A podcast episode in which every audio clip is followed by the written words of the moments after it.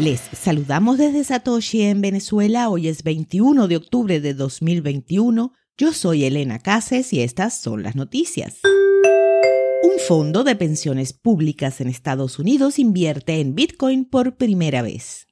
El Fondo de Jubilación y Alivio de los Bomberos de Houston adquirió una cantidad no revelada de la criptomoneda a través del proveedor institucional de servicios de Bitcoin New York Digital Investment Group. La inversión representa un momento decisivo para Bitcoin y su lugar en las pensiones públicas, dijo el jefe global de gestión de activos del grupo de inversión. Esta sería la primera inversión anunciada en Bitcoin por un fondo público de pensiones en los Estados Unidos. New York Digital Investment Group ha creado un fondo privado que administrará para adquirir y custodiar los activos que por ahora tienen un valor de compra de 25 millones de dólares en nombre del Fondo de Jubilación y Alivio. Los beneficiarios incluyen a los bomberos activos y retirados y a los supervivientes una semana para solicitar permiso para operar con Bitcoin en España.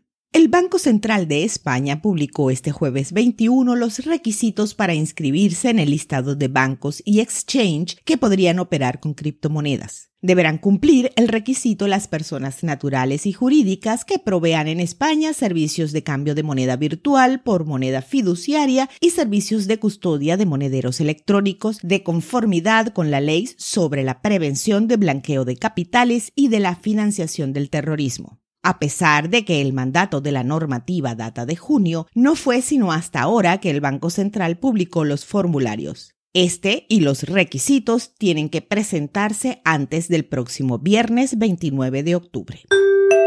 El interés abierto de futuros de Bitcoin vuelve a niveles de máximos históricos. En el momento de la publicación, el interés abierto total para los futuros de Bitcoin es de 27.200 millones, apenas por debajo de los 27.380 millones de dólares registrados a mediados de abril. Esto se produce en medio del rally de Bitcoin que ha establecido un nuevo máximo histórico de casi 67.000 por criptomoneda en Coinbase Pro. El interés abierto en el mercado de derivados de Estados Unidos CME ha experimentado el mayor salto entre los principales lugares de negociación en comparación con los registros de mediados de abril y es de 5.360 millones, 2.000 millones más desde el máximo de abril. El volumen de interés abierto de Binance y FTX también ha aumentado cada uno en más de un mil millones en comparación con los volúmenes de abril. Los volúmenes de Huobi y OKEX, por otro lado, se han reducido drásticamente en parte debido a la represión de China sobre el comercio de criptomonedas, ya que los dos intercambios tienen grandes bases de cliente en el país. El interés abierto de futuros de Bitcoin de Huobi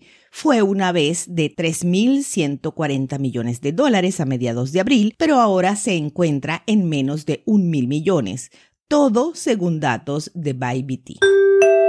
Víctimas de Empty Gox recibirán compensación luego de siete años. El fideicomisario anunció que los afectados aprobaron el plan de compensación propuesto. La indemnización por el robo de sus fondos en Bitcoin implica la devolución de miles de millones de dólares estadounidenses en los próximos 30 días. El fideicomisario de rehabilitación declaró que el 99% de las víctimas votaron a favor del plan de rehabilitación, el cual comprende la devolución parcial de los fondos robados. El monto y la proporción de criptomonedas a usar en el reembolso no han sido revelados todavía. A las 2 de la tarde, hora Venezuela, el precio de Bitcoin es de 62.567 dólares, con una variación a la baja en 24 horas de 5,65%. El hash rate es de 148.750. Esto fue el Bit desde Satoshi en Venezuela.